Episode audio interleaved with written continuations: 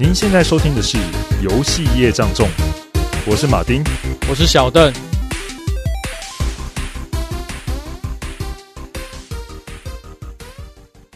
嘿，最近大家五倍券是不是都领到呢？不知道大家打算怎么花呢？哎，马丁已经都花光光了吗？哦，其实我所有的五倍券我都交给滋滋仙女，哎，全部都交给老婆大人了。对，其实他是用信用卡嘛，反正就绑在一起，嗯，就处理掉了，就让让他想想看他要怎么花就怎么花吧，想买什么就买什么，算是给老婆的这个礼物。他就变十倍券，呃、对，算他赚到了，直接帮他升级十倍。哎、欸，其实我们这个也叫五倍券不对啊，因为我们没有付一千块，我们没有付啊，所以他那个基数是零，你知道吗？所以零除以什么，就是那这应该是无限大，无论除乘多少都都不会到五倍，对不对？应该是无限券才对。大家大家现在根本就完全不再 care 这件事情，大家只想说把那个钱给我，我要花。嗯，是啊，是啊，大家的大红包。那小邓你呢？你讲讲到五倍券，那你想要怎么花啊？拿到钱的时候，其实当下就觉得哇，好多人都想买，可是都不敢买，你知道吗？呃，比如说买？买车子、买房子，那怎么可能买得到？对，但不可能是想那些东西，一直想要买一个平板，可是就是想想说，好像不是那么必要，所以就后来就没花了。然后因为我之前不是搬家，原本要搬到台中嘛，然后遇到一些问题，又临时要回来台北处理。也许啦，因为这个五倍券它不是到明年四月吗？对啊，搞不好那时候如果顺利的话，回回到台北，也许我想买一张那个人体工学椅。哦，这应该是要该买了，对，对长久。马丁不是有买吗？你搬家也买了一张嘛？对啊，你你觉得怎么样？有有差吗？还不错啦。要你，可是你做也要做对，没有坐对，其实也会不舒服。你说坐的姿势，对不对？对对对啊。因为我觉得现在大部分人的工作都是长时间坐在电脑桌前面。如果你没有一张好的人体工学椅的话，真的会有职业伤害。因为我以前就没有，然后换等到我换了以后，觉得哎哎那个肩颈酸痛，还有那个腰的那个不舒服感改善很。嗯，对啊，对啊。所以我现在觉得就是说，如果到了那家公司，他没有，嗯，当然啦，如果你是在家工作，那就是你自己要配给自己嘛。可是如果说你到公司上班，他没有配给你一张好椅子来讲，我会觉得说。对，对自己的员工来讲，那是一种非常不好的职业伤害。因为久了以后，其实全身的那种不适感会影响到工作效率。嗯，可能可能老板没有想到吧？对啊，因为老板可能也不一定都在公司公公司啊，所以他不会需要长时间坐在电脑前面，所以他当然不会有这样子的感受。如果久的话，当然也要老板他愿意去思考这件事情啊，就是让自己的员工有更舒适的工作环境。嗯。对，但另外一个我还就是想要买手机啦。对，因为我手机、哦、iPhone 就手痒吗？没有没有没有，只是最近不是刚出十三嘛？但我不是因为十三想买啊，是因为我手机真的是烂到不行，我手机的麦克风坏掉了。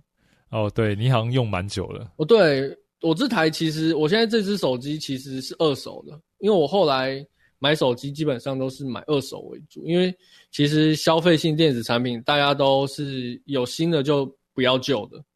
但是其实很多旧的它的机况还不错，所以我都会想说，哎，价格不错的话就收起来。但是这只就是因为也用了一阵子，它麦克风也坏了，然后最近想说去问那个维修行去看可不可以把麦克风修好，然后再撑个一两年这样。就没想到，就是如果要修的话，可能连主机板都要换，而且那老板还直接说，我就算帮你换掉，也不一定可以撑很久哦。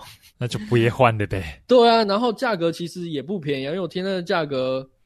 嗯，就基本上我我买二手这一支，搞不好再垫个几千块就有了，对？啊？嗯、而且不就是怕说修也修不好，而而且最近还遇到更瞎的问题，就是我居然连那个影片都没办法看了。哦，那 真的要换的了。我看影片它是怎样状况吗？它是画面是黑的，但是只有声音，很瞎，而且。我怎么上网去爬文，然后都找不到解决的问题。后来我就有点转念一想，就想说，哎、欸，好像这样子就不会一直想要去看废片了。哇，挺好的呢，那个附加价值，附加价值。我觉得现在是转念一想，就想说，哎、欸，好像还不错，干脆就继续继续用这样子。好了，看能不能再撑个一两年。然后，因为我这现在这是 iPhone 七嘛，之后看可不可以干脆直接。换成 iPhone 十四，直接撑个两倍。啊，你你那个发挥客家精神，到时候换十四的时候就耀武扬威啊。对，到时候希望十四可以有个重大的革新，我才想换。不然如果没有的话，我可能也会想换一些比较旧的机型了。嗯，对。好，那我们今天就进入我们的节目正题了。对，那我们今天要聊的就是，呃，你是否有一个这样子的这种体验，就是你只要一听到一款游戏的一段游戏音乐呢，就心脏已经扑通扑通难受的经验了。不知道马丁有没有过这样子的体验，就是你听过一一小段音乐，然后心里面就已经有点揪心的感觉。告诉你那什么，那就是那个死魂曲。死魂曲，他那个放出那个音乐来，我就鸡皮疙瘩起来，赶快逃走，感觉那个尸鬼就要来追我了，恐惧的感觉。对，对，那个太毛骨悚然的感觉。对对对对对，让我觉得啊，好好好好好恐怖啊！其实音乐在游戏里面，它其实是一个非常重要的元素，但是其实大部分玩家都是比较注重的是声光跟里面的角色跟故事。但不知不觉，这些音乐其实都会影响着我们对一个游戏的记忆嘛。就像刚刚马丁提到那个死魂曲，一听到可能整个画面啊、体验的那个游戏的感觉都回来了。所以我相信每每个位听众一定都有这样的经验，就是只要音乐一出来呢，就是各种游戏的回忆都涌上心头。对，然后我们今天要聊的这个游游戏呢，就是你只要一回想到那个旋律，这些音符就像是。各种各式各样的兵器围绕你的心脏在攻击，而且你的鼻鼻腔呢也会为之一酸。只要再多想一点游戏中的画面呢，不小心这个眼泪就会不争气的冲出来了啊！有洋葱，对，有洋葱的感觉，没错。我们今天就要介绍一款，只要玩过这个游戏的人，一听到这个游戏的主题曲，有高达九十九点九趴的人眼泪都会在眼眶中打转。揪心刺痛的感觉呢，内内心感开始会蔓延出怎么样选都会有懊悔的这种感觉，而且游戏组就是有想办法，就像虐翻玩家的这个恶意啊，对。但即便如此，我们感受到这个恶意呢，我们还是想要被虐，因为我们就是被虐的好开心啊！你要介绍这款游戏呢，就是传说中二 D 中国奇幻角色扮演游戏的巅峰之作《轩辕剑三外传：天之痕》。我没玩过。好，没玩过，我们就听小邓来来介绍好了。对，我今天就放松给小邓。我们今天就是看一下能不能有机会推坑马丁来玩这个游戏好了。对，那其实《轩辕剑》的开始呢，它是由这个 DOMO 小组，它在一九九零年在 DOS 系统上面开发第一代的这个《轩辕剑》。那即便是当时在 DOS 系统上面开发这个《轩辕剑》呢，也让这个这个当时的游戏业。产生不小的震撼，因为它算是首款以中文武侠角色来做的角色扮演游戏，甚至当时呢还发生一个有趣的插曲，那就是当时的游戏编剧因为兵役的关系，中途离离队了，所以剧情只完成了一半。对，所以也就是说，初代的故事呢，其实就一半的剧情，但即便是只有一半的剧情呢，还是让大家非常的震撼。那另外一半的剧情呢，则是等到这个游戏编剧退伍之后，到《轩辕剑二》才逐渐补完里面一些比较没有交代好的这些交代完整的这些故事剧情啊。原来是这样，因为一二代合起来才是一个完整的剧情。对，所以应该是分上下来才对。可是其实一代跟二代的那个游戏画面已经有非常大的升级了，因为《轩辕剑二》在当时甚至是台湾首款就是。改就是翻译成日文，而且输入到这个日本的 PC 游戏市场的第一个游戏，所以可见就是台湾当时的游戏的实力在亚洲真的是不容小觑啊！对，连就是可以进入到当时算是亚洲最大的这个游戏市场就是日本嘛，对，嗯、所以算相当了不起了。嗯，所以呢也会会有这样子，也是因为《轩辕剑二》它在当时做出非常多重要的决定。它奠定了它后续轩辕剑系列的基础，像是这个炼妖壶啊，水墨式的这个画风，以及中国传统乐器的这个配音配乐，成为本系列一直引以为傲的这个特色啦。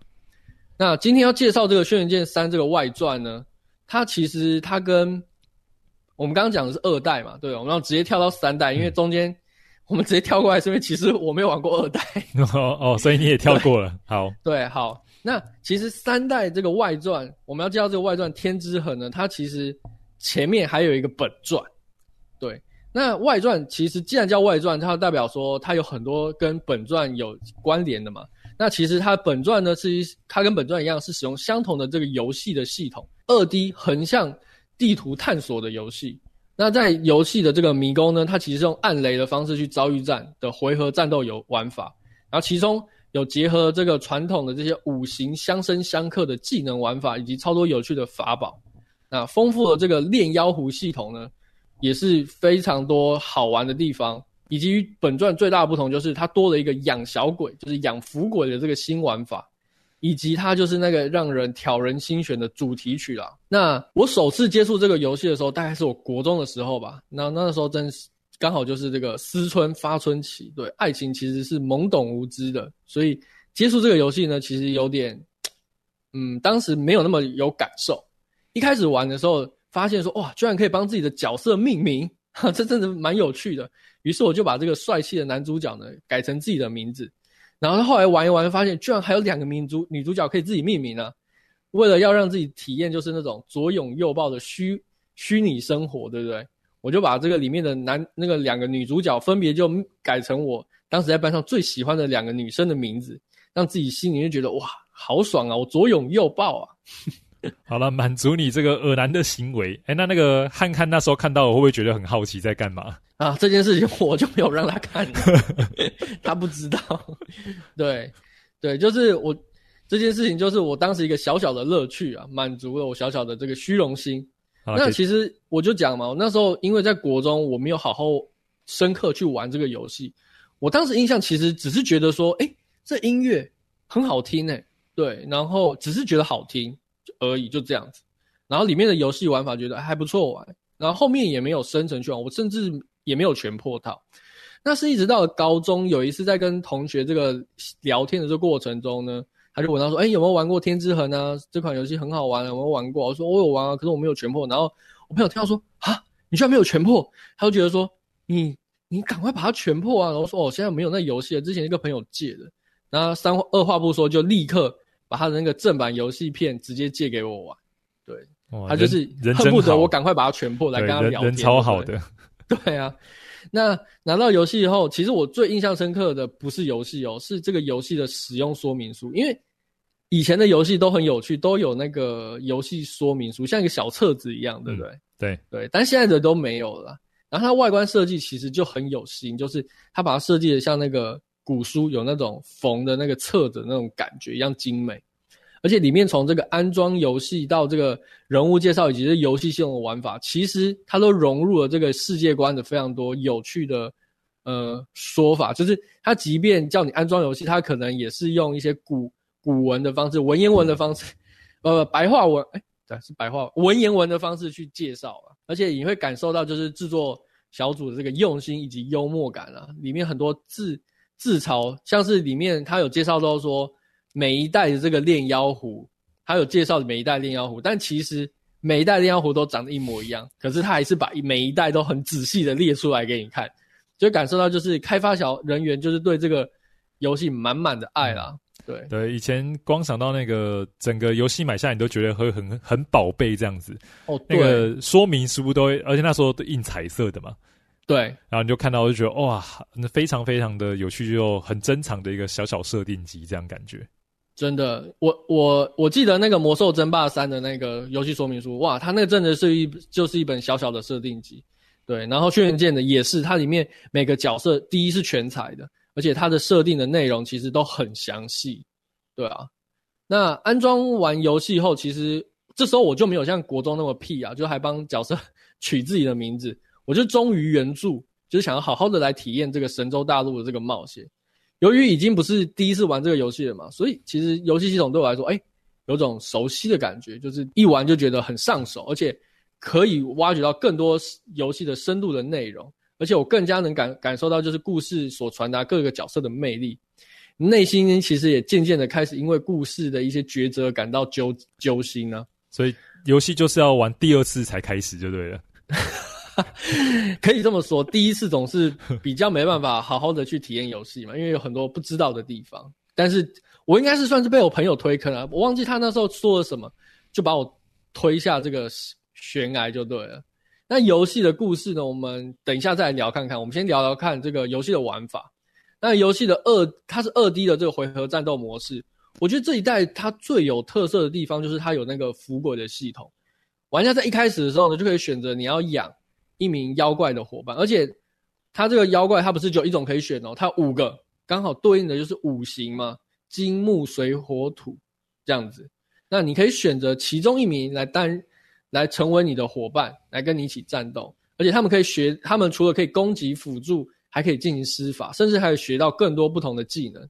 但是要让他们变强的方式，其实有点像在玩那个当时那个时候啦，就是很红的那个神奇宝贝跟数码宝贝的玩法。就是你在战斗中，我们打架的时候，不是都会打一些妖魔鬼怪吗？嗯，那你打他们的时候呢，如果你把他们打到血很低的时候，这时候你就可以用你的炼妖壶，有没有？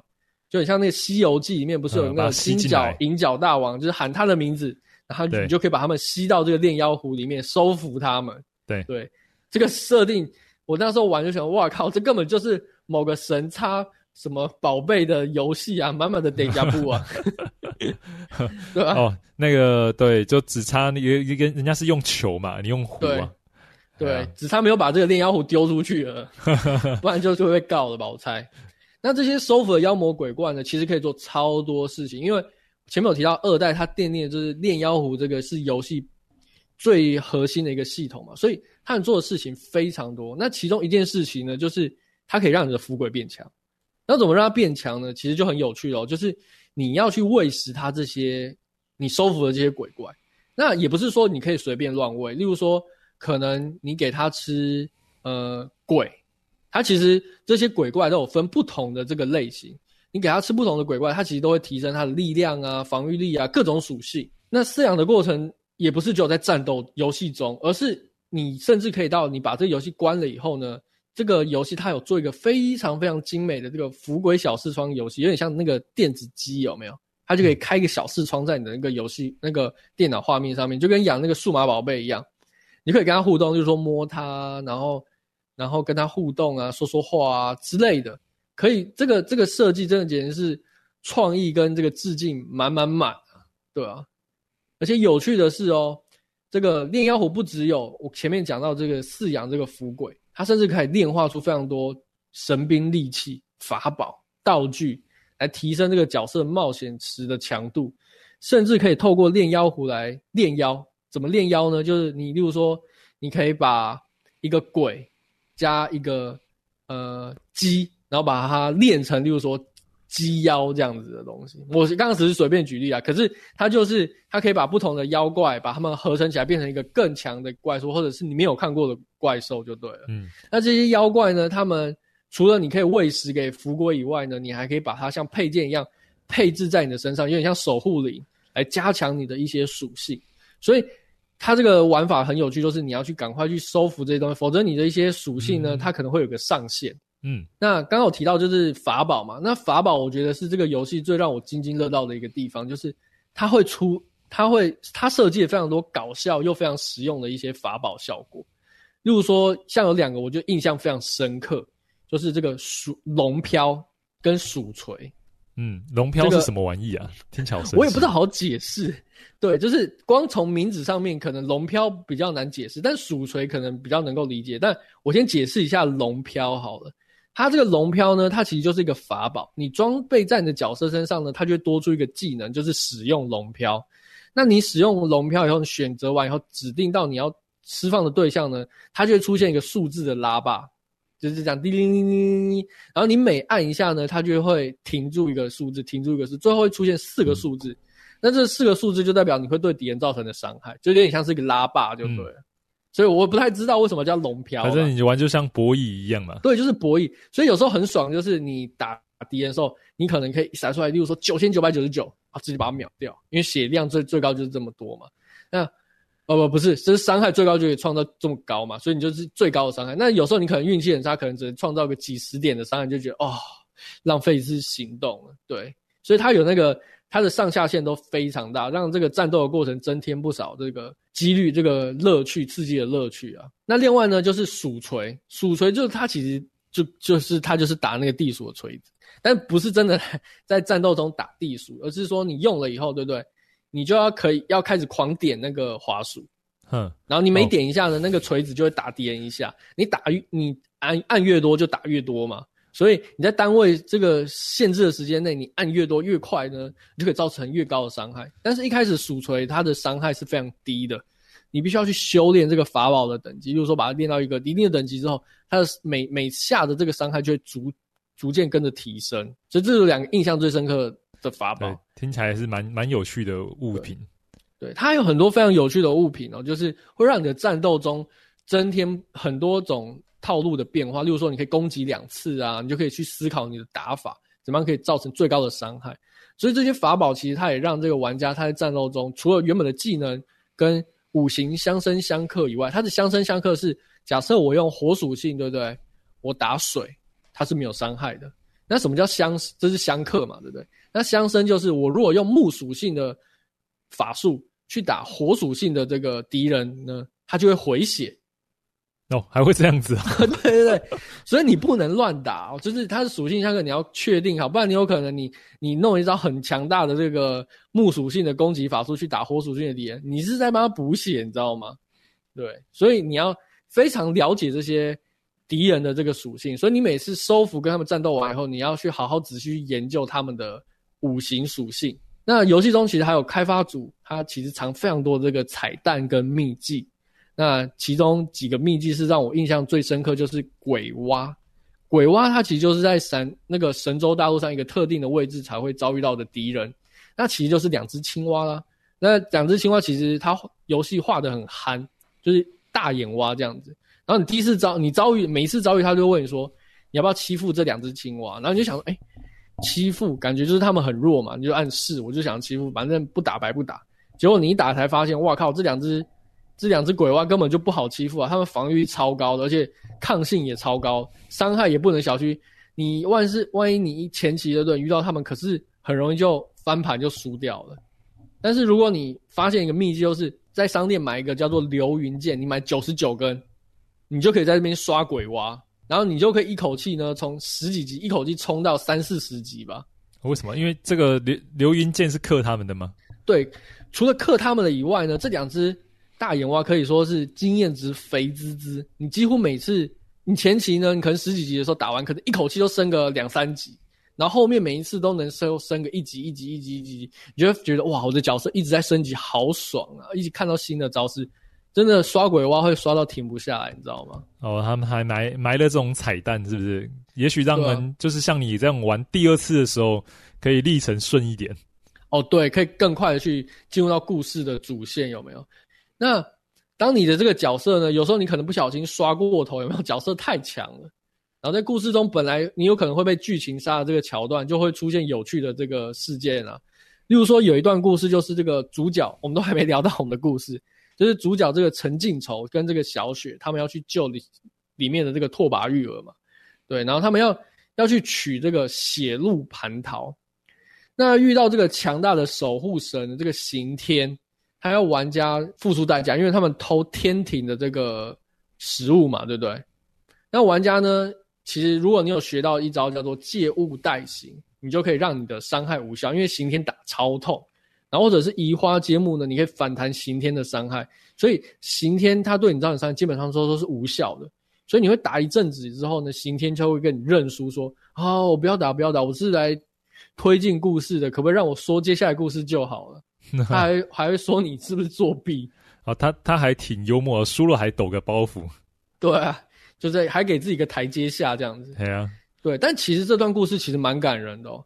他出现的这个刑天，其实是要考验这个陈陈靖仇男主角跟这个小雪他们取这个蟠桃的动机，因为其实这个上天的东西都是有神奇的疗效嘛。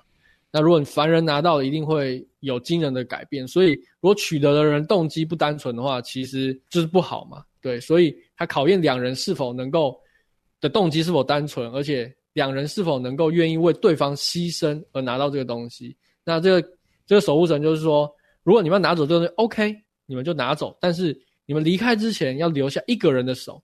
那这个陈靖仇就跟这个小雪两个人就是争执不下，就是两人都说啊，那就留下我的手好了。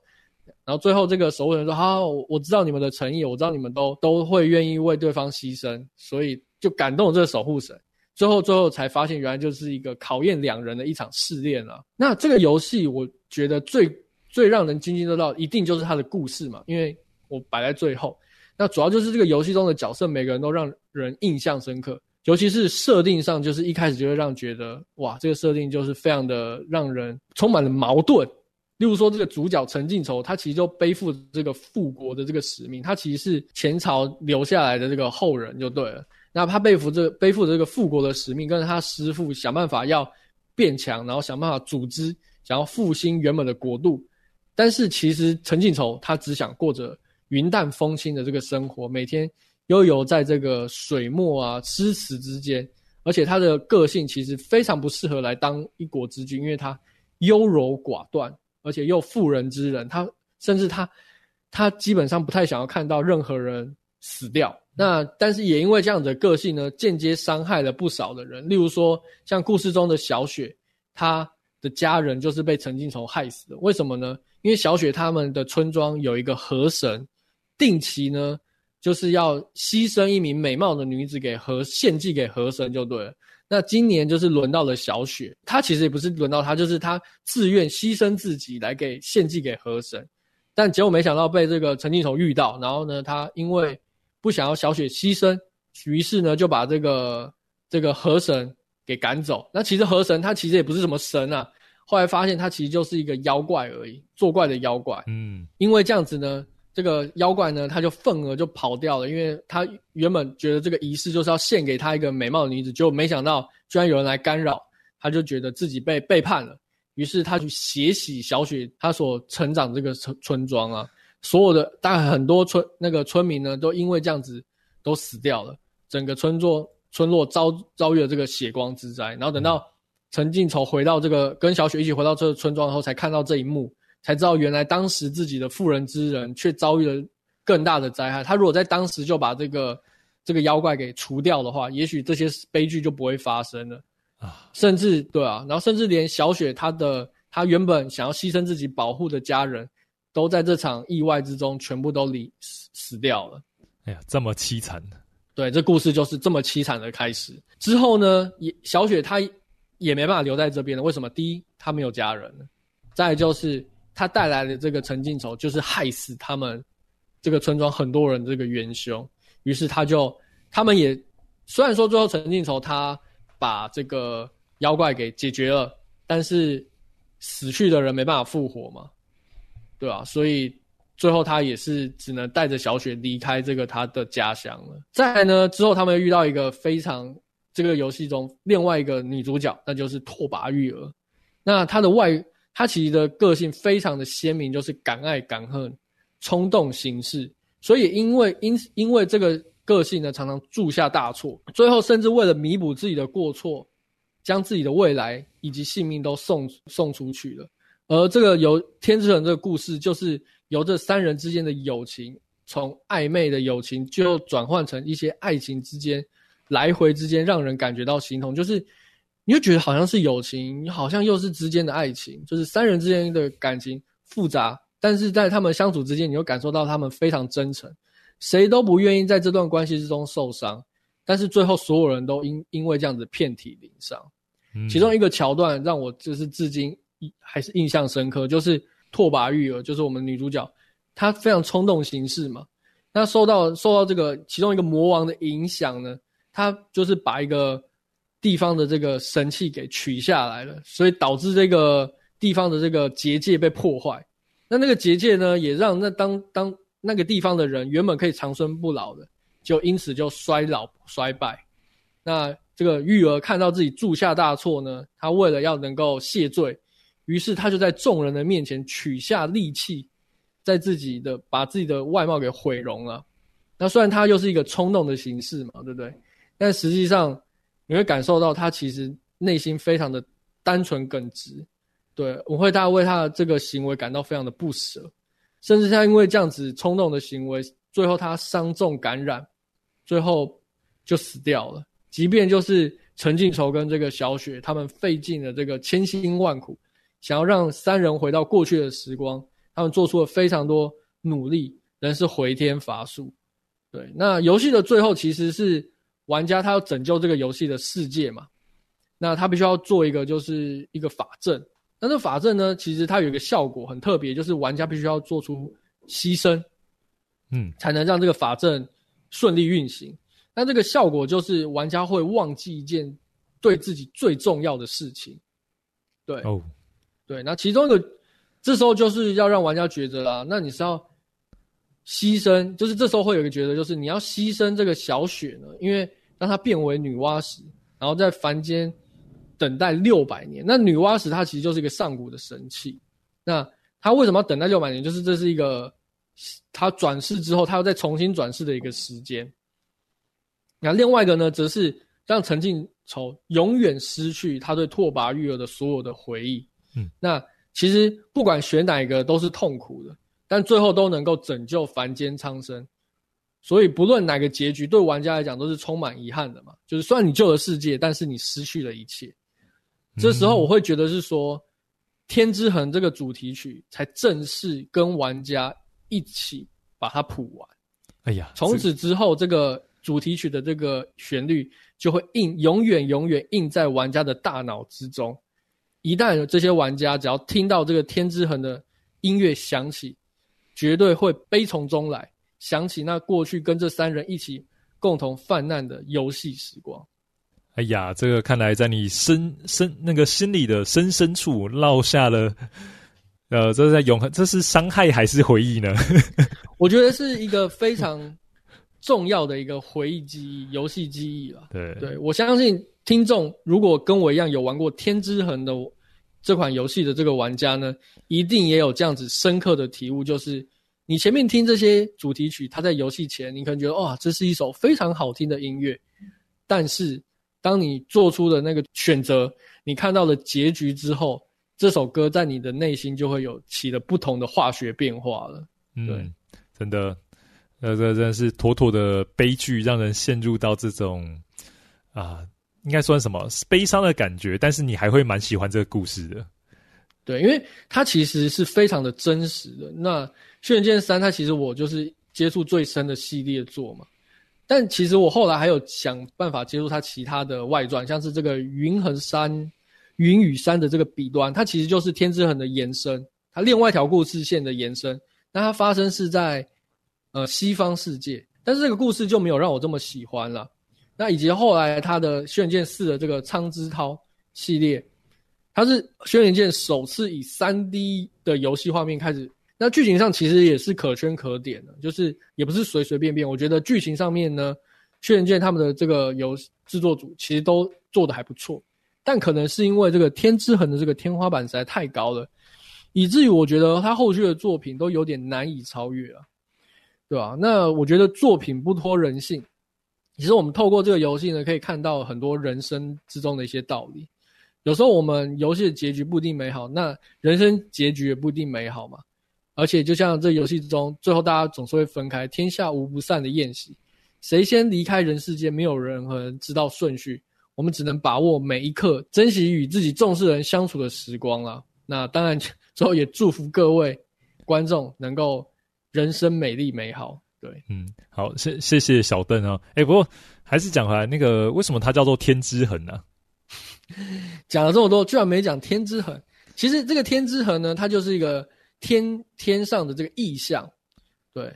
那这个意象其实它代表了，就是说魔界它会有非常多的人想要冲进来凡间，攻击这个凡间的事物。那为了要让这个天裂开的这个痕迹能够补起来。